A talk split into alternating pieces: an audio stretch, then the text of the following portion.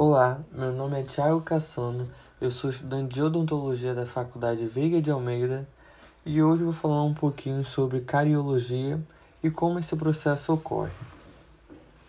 Na mente do leigo, na odontologia, a cárie dentária é frequentemente considerada como buraco nos dentes e não como um processo de doença completo. Ela é causada por bactérias que fermentam os alimentos que produzem ácidos e acabam dissolvendo o mineral do dente. Nas últimas décadas, esse processo foi muito melhor definido em vários aspectos, como incluindo a microbiologia, o estudo aprofundado da saliva, a composição do mineral do dente e fatores que contribuem para a reversão desse processo. As chamadas bactérias cariogênicas são essenciais para o processo da doença. Elas se estabelecem como uma placa dentária e se inicia o ciclo da destruição. Essas bactérias que produzem um ácido, elas são como um subproduto, subproduto do seu metabolismo, que são conhecidas como acidogênicas, que, pode, que podem viver em um ambiente ácido. O primeiro sinal clínico de que a cárie dentária está em progresso na boca é a chamada lesão de mancha branca.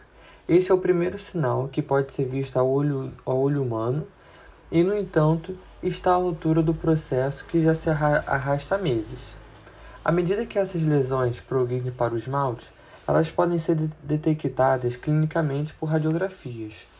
Nesta fase do processo, anterior à cavitação, a intervenção terapêutica pode interromper ou reverter o processo por remineralização. Se uma lesão cariosa não for cavitada, e principalmente se estiver no esmalte, ela pode ser revertida ou interrompida quimicamente. Quando os ácidos orgânicos são produzidos pelas bactérias na placa dentária, na superfície do dente, ele se difunde prontamente em todas as direções e, claro, se difunde através dos poros do esmalte ou dentina para o tecido subjacente. À medida que o ácido se difunde para o dente, encontra o mineral solúvel em ácido e começa a dissolvê-lo. Se esse processo progredir por tempo suficiente, o resultado final é uma cavidade. Esse processo na boca geralmente leva muitos meses ou anos para progredir para uma cavitação, que é o ponto final do processo da doença. À medida que a desmineralização progride, as bactérias metabolizam carboidratos fermentáveis produzindo por ácidos orgânicos, que se difundem no dente através da água, da água entre os cristais. Quando o, o ácido atinge um local suscetível na superfície de um cristal, o cálcio e os fosfatos são dissolvidos na fase aquosa circundante entre os cristais. A perda mineral se torna mais profunda no esmalte ou na dentina, na dentina exposta, até que possa ser detectada radiograficamente, visualmente ou por métodos ópticos mais recentes, como a fluorescência induzida por laser. Já falando um pouco mais da remineralização, é o processo natural do reparo do corpo para essas lesões cariosas não cavitadas, abaixo da superfície. E tem um conceito simples ela. O cálcio e o fosfato, principalmente na saliva, mas possivelmente das outras fontes tópicas, se difundem para o dente. E com a ajuda do flúor, eles se acumulam nos cristais remanescentes, em vez da formação de um novo cristal.